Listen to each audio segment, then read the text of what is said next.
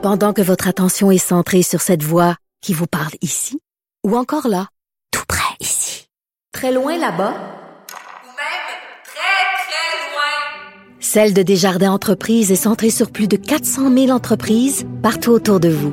Depuis plus de 120 ans, nos équipes dédiées accompagnent les entrepreneurs d'ici à chaque étape pour qu'ils puissent rester centrés sur ce qui compte, la croissance de leur entreprise.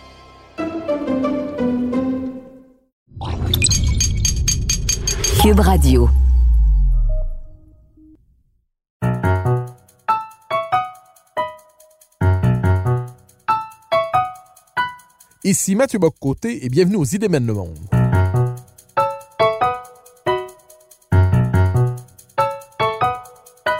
À travers le regard des intellectuels québécois et européens, nous chercherons à comprendre les grands débats qui façonnent notre époque.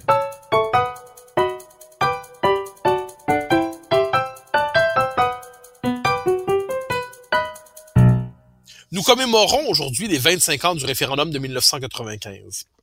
L'événement dans notre histoire, nous le savons, se présente à la fois comme un aboutissement et un avortement. Un aboutissement parce que l'histoire du Québec conduisait naturellement à l'indépendance, un avortement parce qu'elle n'a pas eu lieu et que nous payons depuis le prix de cette défaite. Que retenir de ce moment de notre histoire? Pour en parler, je reçois le directeur de l'Action nationale, Robert Laplante, certainement les intellectuels indépendantistes les plus importants du Québec contemporain. Robert Laplante, bonjour. Bonjour. Alors, question première, 1995, euh, vous en êtes témoin, vous en êtes aussi un acteur à votre manière. Je me permets simplement pour commencer la réflexion, la discussion, pourriez-vous nous dire de quelle manière vous avez participé au référendum de 1995? Ah, D'une manière euh, très engagée, comme toujours euh, à l'Action nationale, nous avons sauté véritablement dans la mêlée avec euh, les moyens qui étaient les nôtres et avec la manière qui était la nôtre et qui est toujours la nôtre. Nous avons fait un travail très intense euh, d'action intellectuelle durant ces périodes-là, euh, en produisant beaucoup de numéros thématiques, et dont un en particulier s'intitulait le Prends ton pays en main, qui visait à documenter euh, et à outiller les militants et nos concitoyens dans le débat qui s'amorçait. Euh, J'ai donc participé à titre de président de la Ligue d'action nationale et de membre du comité de rédaction de la revue que dirigeait alors euh, Rosaire Morin. J'ai donc participé à de très nombreux euh, événements, des débats, des conférences, euh, au ras des pâquerettes, c'est-à-dire dans des rencontres avec des groupes de citoyens et euh, dans toutes les régions du Québec. Donc, si je puis me permettre, sur quel aspect aviez-vous axé votre travail à ce moment-là? Euh, nous avions axé notre travail sur la critique du régime canadien et de ce qu'il entravait la société québécoise dans son développement. Notre objectif était de bien faire comprendre, euh, et ça reste encore à démontrer, euh, aux militants souverainistes que ce qu'il fallait réaliser, c'est qu'il nous fallait sortir du Canada parce que nous n'en étions pas libres de faire, nous n'y étions pas libres de faire les choix que le Québec a besoin de faire pour promouvoir son intérêt national. Bien sûr, il y avait les vexations, il y avait le racisme, il y avait euh, les, les, préjugés grossiers à l'égard du Québec et de sa culture. Il y avait toujours cette euh, aversion du euh, Canada pour toute manifestation de la langue française et de la culture québécoise.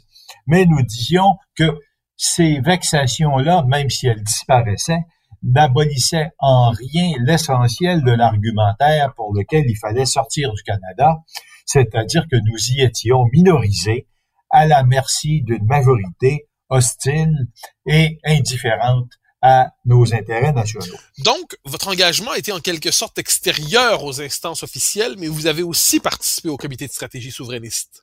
Nous avons participé, euh, Rosaire Morin et moi, une seule fois à une rencontre à l'invitation euh, du gouvernement. C'était un comité de stratégie, il y en a eu plusieurs, je me souviens pas lequel exactement, euh, qui euh, travaillait, qui avait convoqué une vingtaine d'intellectuels et de militants des mouvements du mouvement national à réfléchir sur quelques aspects de la stratégie. Rosaire Morin et moi avions beaucoup insisté à ce moment-là sur la nécessité d'élaborer un plan B, c'est-à-dire de nous préparer au cas où il y aurait un échec. ça a eu l'effet d'une douche froide dans ce comité où l'optimisme était, je dirais, euh, Yves le disait aussi à l'époque, assez candide quant à cette idée que nous allions entreprendre une campagne référendaire en pensant que le Canada allait jouer fair play. Euh, notre notre intervention a suscité euh, euh, des réticences certaines et nous n'avons plus été réinvités aux rencontres du comité. C'est comme ça que nous avons vécu la campagne référendaire, c'est-à-dire mobiliser sur l'essentiel, mais un peu euh, préoccupé, pour, ne, pour dire le moins, de l'état d'impréparation à l'endroit d'un Canada dont nous n'attendions rien de bien. Alors, nous allons faire porter l'essentiel de l'émission sur le référendum, mais pour bien comprendre le référendum lui-même, il faut quand même voir comment l'idée d'indépendance réapparaît dans la vie politique québécoise du Québec au 20e siècle. Et est-ce qu'on peut dire que l'idée d'indépendance, après la longue congélation de la fin du 19e siècle, début 20e, réapparaît dans notre vie intellectuelle et politique ensuite, au lendemain de la Première Guerre mondiale, ou à tout le moins au début des années 20, avec Lionel Groux et euh, la grande enquête sur notre avenir politique. Est-ce qu'on peut dire que l'histoire de l'idée d'indépendance au Québec au 20e siècle commence dans les années 20? Ah, très certainement. la, revue L'Action française, comme s'appelait à l'époque euh, l'Action nationale, euh, va naître essentiellement dans un contexte très particulier, 1917, euh, c'est le moment où le Canada célèbre son, le cinquantenaire de l'acte de l'Amérique du Nord britannique, de sa confédération, et particulièrement fier de lui, qui est satisfait de la façon dont les choses évoluent. Euh, la revue ne l'est pas du tout. Elle va émettre le premier grand couac sur cette satisfaction-là, et elle va le faire dans un contexte aussi qui est particulier, c'est celui de l'adoption euh, du règlement 17 et de l'interdiction du d'enseignement du français en Ontario. Euh, mais l'indépendantisme qui va se formuler dans la série des grandes enquêtes que va mener la revue pendant la première moitié des années 20, cet indépendantisme-là, c'est un indépendantisme très réaliste. Il n'est pas seulement dérivé vers les principes et l'idéal, c'est un objectif lointain. Pourquoi? Parce que au lendemain de la Première Guerre mondiale, le Québec est dans une situation économique lamentable. Il a été euh, littéralement écrasé sous une industrialisation et une prolétarisation massive qui a fait disparaître à peu près l'essentiel des gains qu'il avait pu réaliser à la fin du 19e siècle. Alors, euh, les indépendantistes de l'action française sont convaincus qu'il s'agit d'un idéal lointain, non pas parce que euh, on peut s'accommoder du présent, mais bien parce que ce présent-là détermine l'action. Ils sont convaincus, et je crois qu'ils avaient raison, que le Québec était trop dépossédé pour penser politiquement, réalistement, réaliser l'indépendance à court terme. Alors, quel programme politique se donne le mouvement nationaliste au début du 20e siècle? Donc, le programme politique que va se donner euh, la revue et le cadre général de restauration de l'idée d'indépendance, c'est celui de la reconstruction à partir du terrain pouce par pouce, reconquérir des espaces de liberté, des espaces d'émancipation. Ça va devenir plus intense encore à la fin des années 20 quand la crise économique va achever de laminer les positions qu'occupaient la petite bourgeoisie canadienne-française dans le système canadien, et bien sûr, euh, devant le spectacle affligeant d'une prolétarisation massive.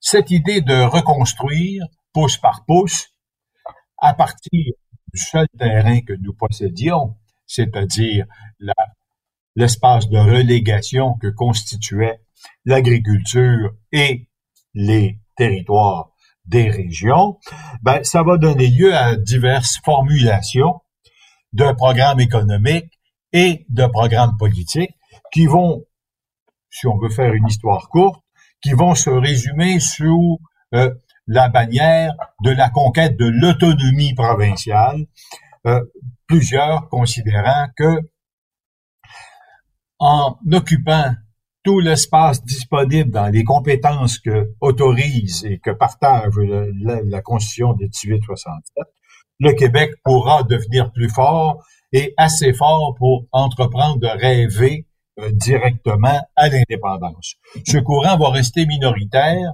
puisque une large part des élites euh, nationalistes reste euh, quand même orientée sur les, les mirages, je dirais, que leur laissait entrevoir, que leur faisait voir euh, les euh, partages des compétences. Alors, ça va être une action, l'autonomie provinciale, qui va être dirigée vers les réformes constitutionnelles, vers la revendication de plus de pouvoir, mais à l'intérieur du Canada.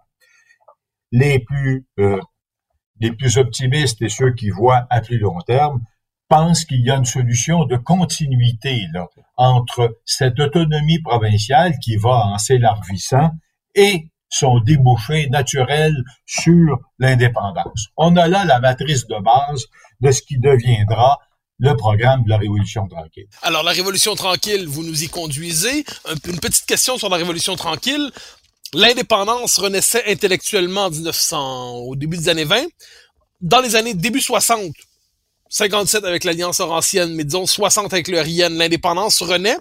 Comment l'indépendance renaît à partir des années 60 et comment nous conduit-elle, donc de 1960 à 1980, au premier référendum? Pourquoi l'indépendance renaît-elle à ce moment et pourquoi échoue-t-elle en 1980? Qu'est-ce qui va expliquer ce premier échec, ce premier rendez-vous? Et peut-être même dès la fin des années 60, hein, c'est quand même le Vive le Québec libre, c'est égalité ou indépendance de Johnson. Comment expliquer le premier échec de la renaissance indépendantiste de 60 à 80? Euh, l'indépendance euh, renaît de façon plus affirmée comme objectif politique programmatique avec euh, la naissance de l'Alliance Laurentienne, avec l'aérienne, comme vous venez de le dire, essentiellement devant deux bilans. Le premier qui est celui que les revendications constitutionnelles n'avancent pas, qu'elles ne permettent pas au Québec d'obtenir les moyens dont il aurait besoin pour satisfaire ses aspirations. Et un deuxième bilan qui, lui, est assez effaré, c'est que le Canada a accentué le rythme de sa centralisation avec la mise en place des programmes de modernisation qui vont suivre euh, la Deuxième Guerre mondiale. Donc, euh, euh, un bilan inquiet sur le rythme de progression des revendications constitutionnelles et un bilan encore plus inquiet sur la centralisation et ses effets sur le développement du Québec. Euh, dans cette perspective, euh, la Révolution tranquille se déploie sur ce double reviste et ce double reviste va être traversé, si on veut, par en part, par le débat sur quelle est la façon d'en sortir euh, le plus efficacement et le plus rapidement. Alors, il y aura les indépendantistes qu'on qualifierait aujourd'hui de pur et dur du RIM et ceux qui pensent que euh, une affirmation plus radicale de l'autonomisme provincial dans des revendications plus affirmées sur le rapport de négociation nécessaire avec le Canada devrait conduire normalement à l'émancipation du Québec. C'est ce que va euh, provoquer, c'est ce que va poursuivre plutôt le, MSA, le Mouvement Souveraineté Association, qui naît essentiellement de cette impatience et de ce débat à l'intérieur euh, de la classe politique quant à la portée réelle d'une nouvelle négociation avec euh, le Canada. Et évidemment, c'est euh, sous les, les inquiétudes reformulées devant les premiers développements et les, premières bousculades de la Révolution tranquille avec le programme de modernisation du Parti libéral, que ça va trouver à se cristalliser. Ce sera Daniel Johnson, père, qui va le, thématiser dans un, programme politique, un ouvrage, Égalité ou indépendance, qui euh, témoigne de l'impatience d'une partie de l'élite et qui pose les termes politiques de la négociation avec le Canada. Euh, le Parti libéral ne survivra pas à ce débat. Euh, c'est euh, essentiellement euh, ce qui mènera au schisme avec euh, René Lévesque et son aile nationale. Et l'Union nationale périra sous son, sous son propre ultimatum d'égalité ou indépendance dans une suite d'événements assez tragiques. D'abord, Daniel Johnson a des graves ennuis de santé qui vont finir par l'emporter et il est soumis à des pressions considérables euh, pour euh, ramener son questionnement à des formulations plus suaves, disons. Et c'est évidemment un événement qui synthétisera, qui illustrera tout ce débat à l'intérieur de, l'élite de collaborateurs du régime fédéral au Québec, quand euh, Paul Desmarais euh, ira euh, rejoindre Daniel Johnson, qui est en convalescence, si mon souvenir est bon, c'était à Hawaii, euh, pour lui faire l'ordre, peut-on dire, de retraiter sur la question de l'indépendance et le, le, le, contraignant sous le, des menaces dont on ne sait que de brèves euh, évocations euh, qui ont été synthétisées dans la formule célèbre pas de mur de Chine autour du Québec. Oui, je veux juste vous relancer sur cet élément, c'est-à-dire il y a un élan à la fin des années 60, il semble avorter justement peut-être avec la figure de Johnson, mais cet avortement va être reconduit finalement. C'est-à-dire à partir, on pourrait dire que l'échec de 80 est annoncé dans le début d'avortement de la fin des années 60. Très certainement, très certainement.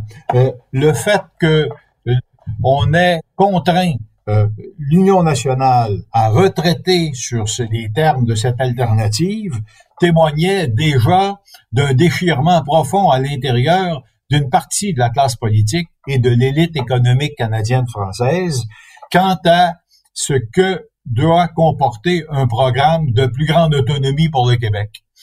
Et euh, c'est ce retrait de la menace, si on veut, ou de l'alternative indépendantiste qui va euh, euh, signer l'enclenchement d'une dynamique qui mènera au référendum de 80, c'est-à-dire une dynamique dans laquelle le débat va être retraduit dans les termes qu'Ottawa veut bien obtenir, et ce sera, euh, on se rappellera, la conférence de Victoria sur une formule d'amendement de la Constitution que finalement Bourassa renoncera à signer et ce sera là euh, essentiellement euh, l'amorce d'une série d'interminables discussions avec Ottawa, des discussions qui sont toujours euh, à ce moment-là stériles, strictement occupationnelles et évidemment la société et l'économie et la démographie continuant d'évoluer, Ottawa continue d'avancer ses pions, continue d'imposer ses euh, programmes et sa centralisation. Et c'est l'élite canadienne-française, c'est la classe politique qui, elle, ne parvient pas à faire son unité sur un programme de base et elle va rester traversée par cette idée que le Canada n'a pas donné toutes ses virtualités. Et ça va culminer avec le discours de Trudeau de la campagne référendaire de 80, on s'en souviendra. un vote pour le non, ce sera un vote pour le changement. habilement manipuler cet engagement-là par un Trudeau qui va laisser entendre que le référendum ouvrirait des discussions constitutionnelles à la satisfaction du Québec. Ce n'est pas ce qui s'est passé, évidemment. Pendant que votre attention est centrée sur vos urgences du matin, vos réunions d'affaires du midi, votre retour à la maison ou votre emploi du soir, celle de Desjardins Entreprises est centrée sur plus de 400 000 entreprises à toute heure du jour. Grâce à notre connaissance des secteurs d'activité et à notre accompagnement spécialisé, nous aidons les entrepreneurs à relever chaque défi pour qu'ils puissent rester centrés sur ce qui compte, le développement de leur entreprise.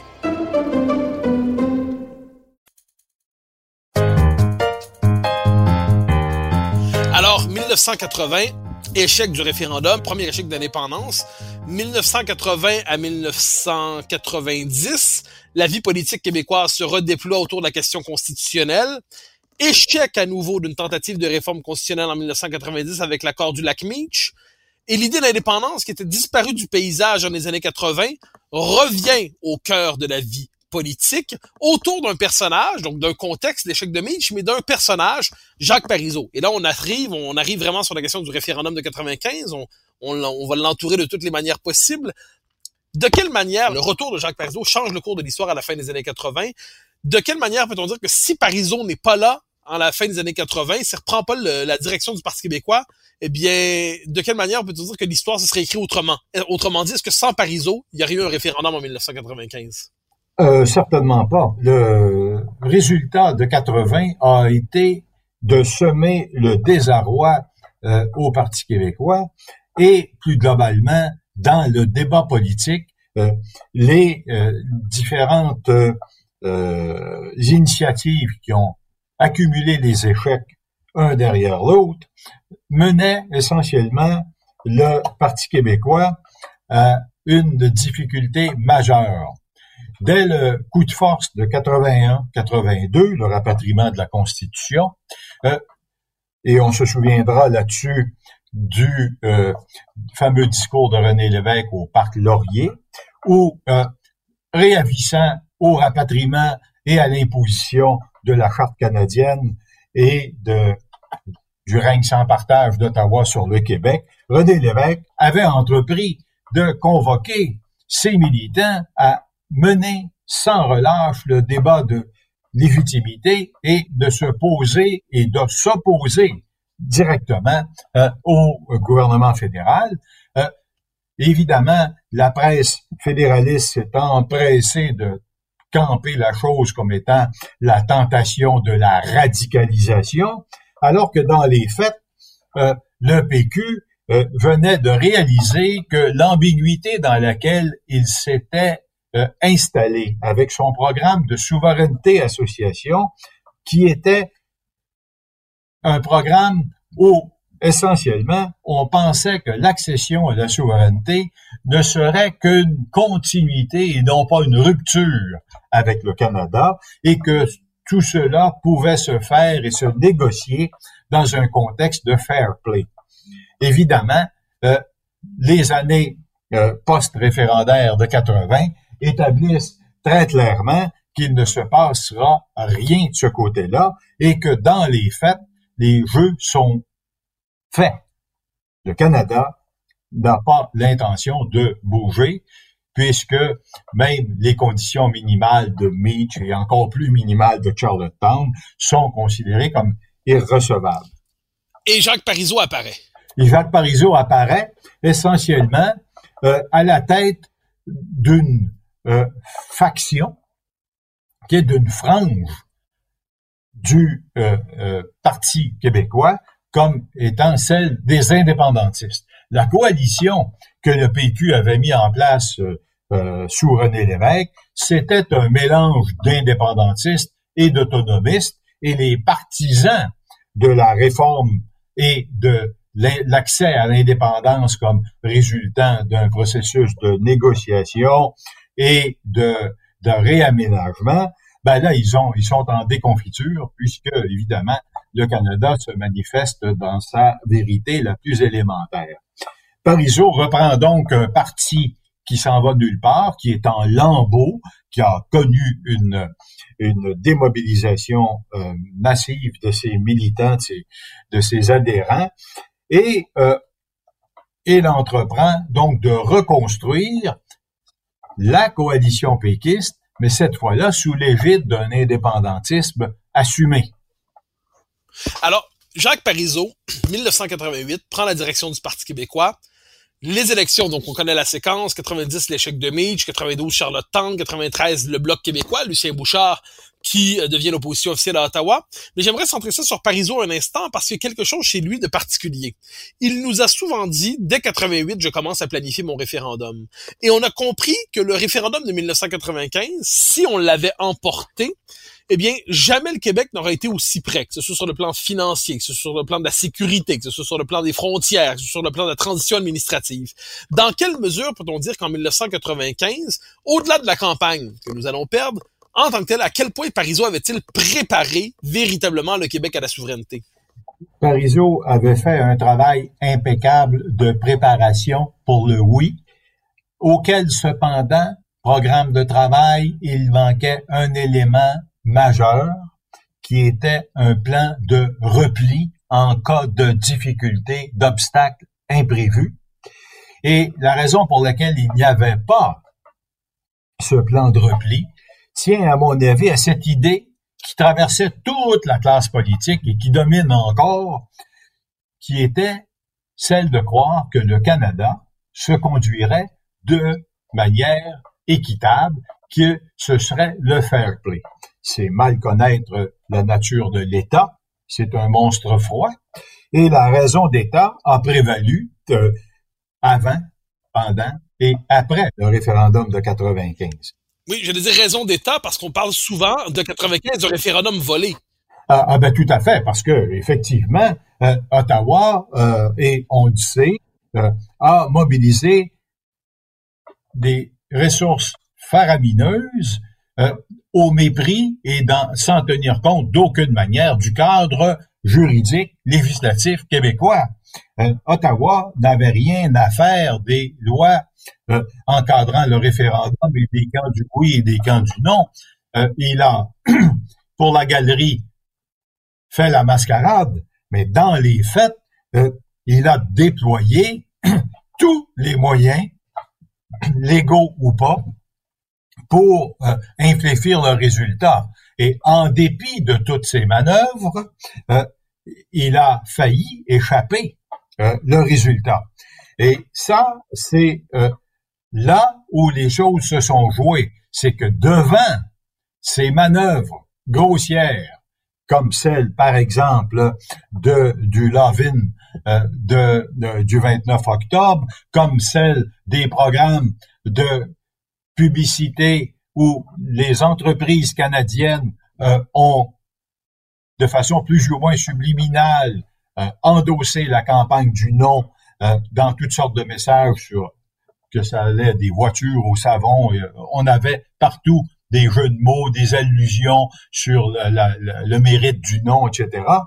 Tout ça répondait essentiellement à une volonté de la part de l'État d'occuper le terrain et de se manifester comme le Canada l'a toujours fait à l'endroit du Québec, c'est-à-dire comme une puissance d'occupation. Et ça, l'élite québécoise restait incrédule en avant de ça, parce que, évidemment, faire ce constat du vol et des exactions et de la volonté d'Ottawa de passer outre à tout le dialogue civilisé, ça renvoyait à une ouverture franche et explicite du conflit des légitimités. Alors là, c'est ce qui va marquer cette campagne référendaire-là.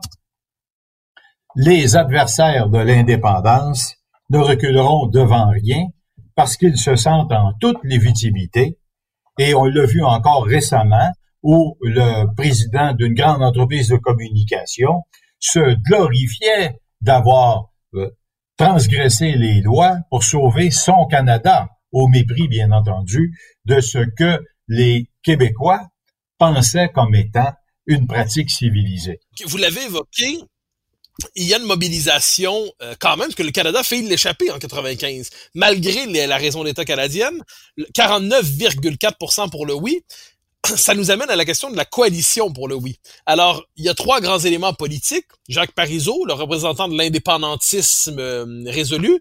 Lucien Bouchard, qui représente un peu l'hésitation des Québécois entre la souveraineté et la société distincte, qui finalement font le choix de la souveraineté. Mario Dumont, le ralliement d'une frange de l'autonomistes conservateurs au nationalisme souverainiste, mais plus largement les partenaires sociaux, euh, la Fédération des femmes, le mouvement national, les syndicats.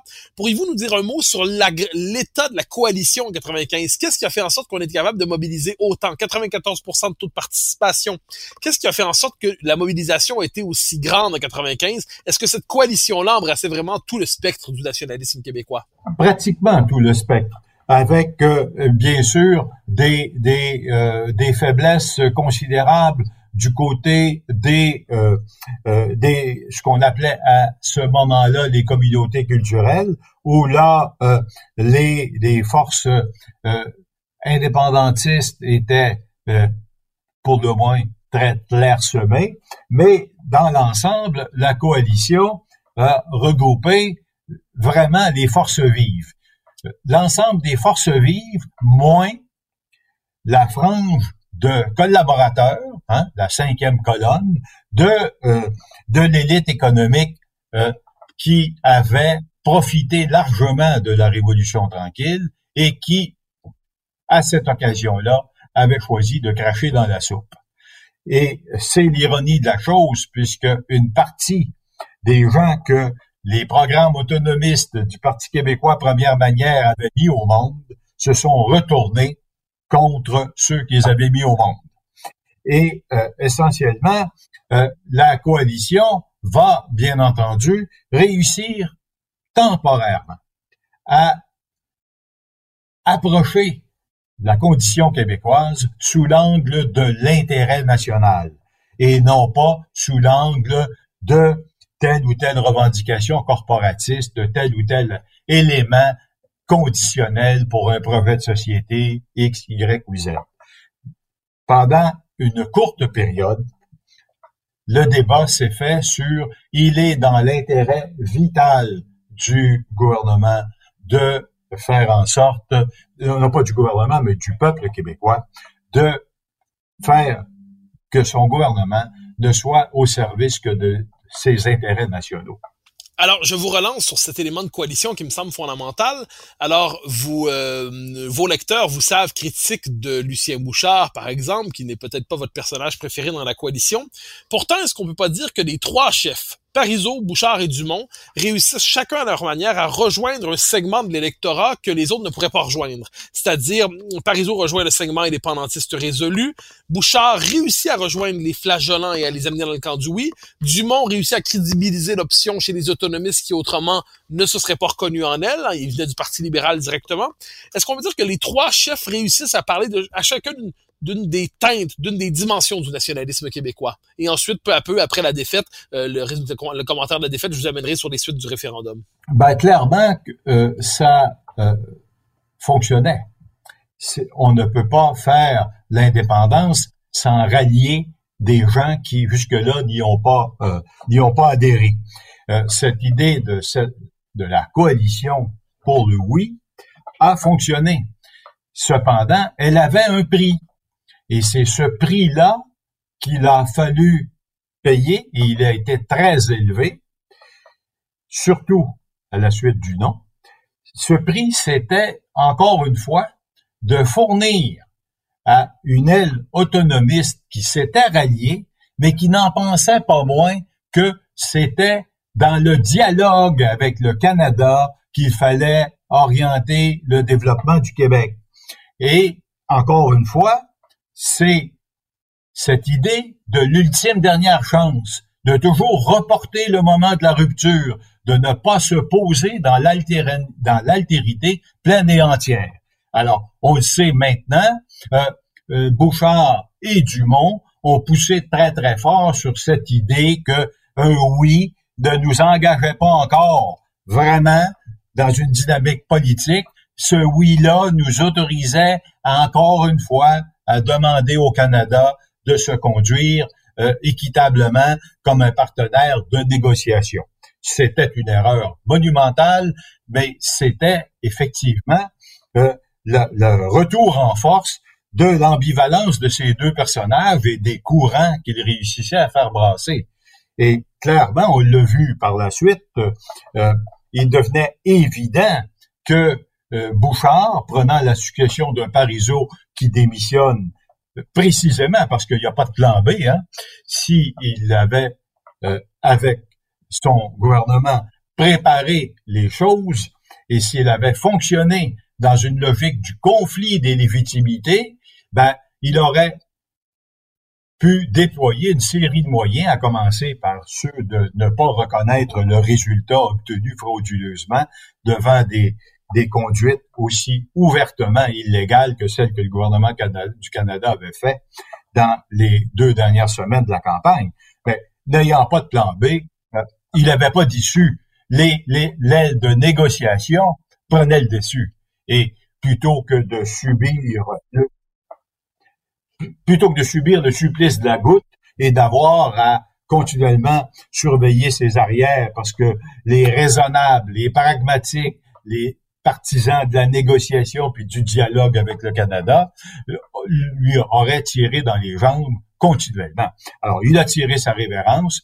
C'est une, je pense, une erreur stratégique monumentale qui n'est pas celle uniquement de Jacques Parizeau, mais qui est celle du mouvement indépendantiste. Et ça nous a valu par la suite euh, le, sabotage, et c'est la deuxième fois que ça se produisait, le sabotage de la conjoncture par un premier ministre velléitaire. Robert Bourassa avait sapé la conjoncture. Rappelons-nous que la fameuse déclaration de Robert Bourassa, le Québec est libre de disposer de lui-même, etc. Euh, à ce moment-là, l'adhésion à la souveraineté monte à 72-73% dans les sondages. Tout le monde pense que Bourassa peut devenir le père de la nation. Il va évidemment reculer euh, devant des pressions, puis peut-être aussi une faiblesse de caractère, euh, et euh, ça va le conduire à littéralement dévoyer et saboter la dynamique politique. Bouchard fait pareil. Fait pareil. Au lendemain de 95, il est aux commandes. Le gouvernement canadien est convaincu que si Bouchard fait un référendum dans l'année 96, qu'il va gagner. Bouchard va refuser d'ouvrir le conflit des légitimités. Il va lui-même multiplier les déclarations pour minimiser les exactions, pour continuer de reconnaître le gouvernement canadien comme un gouvernement légitime, même s'il s'était comporté comme une force d'occupation. Alors, euh, Bouchard est devenu l'allié objectif d'Ottawa. Il a littéralement consenti à abandonner l'initiative, à laisser à Ottawa tout le champ libre et Ottawa ne s'en privera pas. Alors, je, me permets de vous relancer sur cet élément particulier. Une brève question, une brève réponse aussi, parce que je vais vous en poser une dernière ensuite. Il nous reste euh, peut-être huit minutes. Brève question. Il y a quelque chose dans le poste 95, dans la défaite, on le sait, le résultat, 49,4 pour le oui, 50,6 pour le non, 94% de taux de participation. Euh, le 61% des francophones pour le oui, 99% des anglophones pour le non, 95% des allophones pour le non. On connaît le résultat le Canada a peur et va déployer le plan B. Alors, pourriez-vous nous dire très rapidement ce que ça représentait le plan B? Euh, est-ce qu'il a, est-ce qu'il a réussi? Est-ce que le plan B a été une réussite du point de vue d'Ottawa? Le plan B, c'est le déploiement de la logique d'occupation. Et ça se passe en trois moments. Le premier, c'est l'intervention financière. On va asphyxier les finances du Québec. On va montrer qui c'est qui mène. Et ça va se traduire, ça, par toute une série de mesures de recalcul de la péréquation, de manœuvres sur euh, l'assurance chômage, de redéploiement de transfert social canadien, enfin, toute une série de mesures qui vont réduire les moyens financiers de la province de Québec. Deuxième volet, le volet juridique, encarcaner euh, la démarche telle que les souverainistes péquistes l'ont posée euh, depuis le, début, avec les dispositifs qui vont en appeler à euh, la euh, mise sous condition de la démocratie québécoise avec le renvoi à la Cour suprême, la définition des conditions de négociation. Tout ça se passe évidemment pour consacrer la légitimité de ce qui est essentiellement un tribunal étranger qui interprète une constitution illégitime. Mais ça marche. L'élite politique québécoise ne veut pas affronter le terrain juridique, pas plus qu'elle ne veut affronter le terrain économique.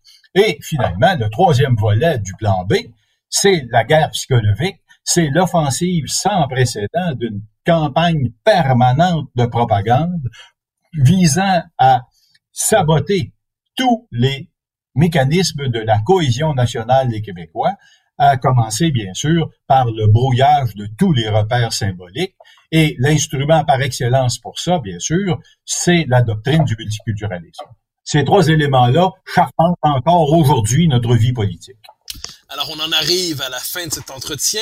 Euh, vous nous avez rappelé l'importance de l'efficacité, finalement, du plan B qui était capable de d'imposer ses codes dans la société québécoise, euh, dans une société québécoise qui a accepté d'évoluer dans un régime symbolique qui lui était de plus en plus hostile. Euh, nous sommes en 2020. Le référendum, c'était il y a 25 ans. Certains ont vu dans l'élection de la CAQ une occasion de renaissance d'un nationalisme qui certes n'est pas indépendantiste, mais qui au moins réaffirmait la légitimité de l'identité québécoise. Certains voient venir une crise de régime possiblement autour de la question de la laïcité, peut-être même autour de la question de la langue tôt ou tard, lorsque les Québécois prendront conscience de leur régression démographique à l'intérieur même, de, de régression démographique du fait français au Québec. Le portrait peut sembler pour plusieurs pessimiste pour les indépendantistes. Est-ce que vous croyez néanmoins que l'idée d'indépendance peut renaître? Croyez-vous qu'elle va renaître? Croyez-vous que le Québec, un jour, euh, sera indépendant? Oh, très certainement. L'idée d'indépendance, c'est une exigence existentielle. Il n'y a aucun peuple pour qui la minorisation est une voie d'émancipation. Ça ne sera pas le cas pour le Québec pour n'importe qui d'autre. Et évidemment, euh, nous, nous vivons dans un régime qui euh, a désormais la conviction profonde et la politique conséquente que la question québécoise est réglée. Et euh, le programme du gouvernement canadien, c'est de finir la besogne, de nous cantonner à tout jamais dans la posture du minoritaire consentant. Et l'autonomisme de la CAQ même s'il a provoqué un certain retour au moins de quelques éléments de légitimité et de légitimation de notre existence nationale, et malgré tout, un programme politique essentiellement dépendant. Il est à la remorque. En fait, l'autonomisme, c'est un brevet canadien, essentiellement. C'est ce que le Canada est prêt à tolérer, une rhétorique à laquelle il ne fait que des concessions accessoires et superficielles. La CAQ se fait dire non toutes les fois qu'elle a une demande le moindrement substantielle et ça ne changera pas. Les indépendantistes ont le devoir maintenant de faire une critique incessante du régime dans toutes ces manifestations et de faire comprendre aux Québécois leur intérêt national et ce faisant, quand ils auront une conscience claire de leur intérêt national et que la démonstration en sera faite par des propositions politiques conséquentes, il ne fait aucun doute dans mon esprit que le peuple québécois va se choisir lui-même. Alors, sur ces paroles qui sont sous le signe de l'optimisme, Robert Laplante, je vous remercie pour ce retour sur le référendum de 1995 et au grand plaisir de vous recevoir à nouveau à l'émission une autre fois. C'est toujours agréable. Au revoir.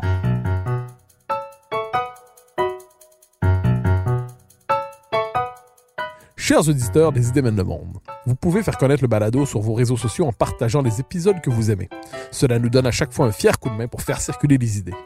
Aussi, si vous écoutez sur une autre plateforme que Cube Radio, laissez-nous un commentaire. C'est encore une fois un geste qui nous permettra de faire connaître la série à un plus grand nombre. Merci à vous d'être à l'écoute. Vous pouvez me suivre sur Twitter et sur Facebook. Vous pouvez également lire mes chroniques chaque mardi, mercredi, jeudi et samedi dans le Journal de Montréal. Vous pouvez également m'écouter chaque semaine à la Joute et sur Cube Radio tous les jours à 10h à l'émission de Richard Martineau. Animation et recherche, Mathieu Bocoté. Réalisation, Anne-Sophie Carpentier. Une production Cube Radio.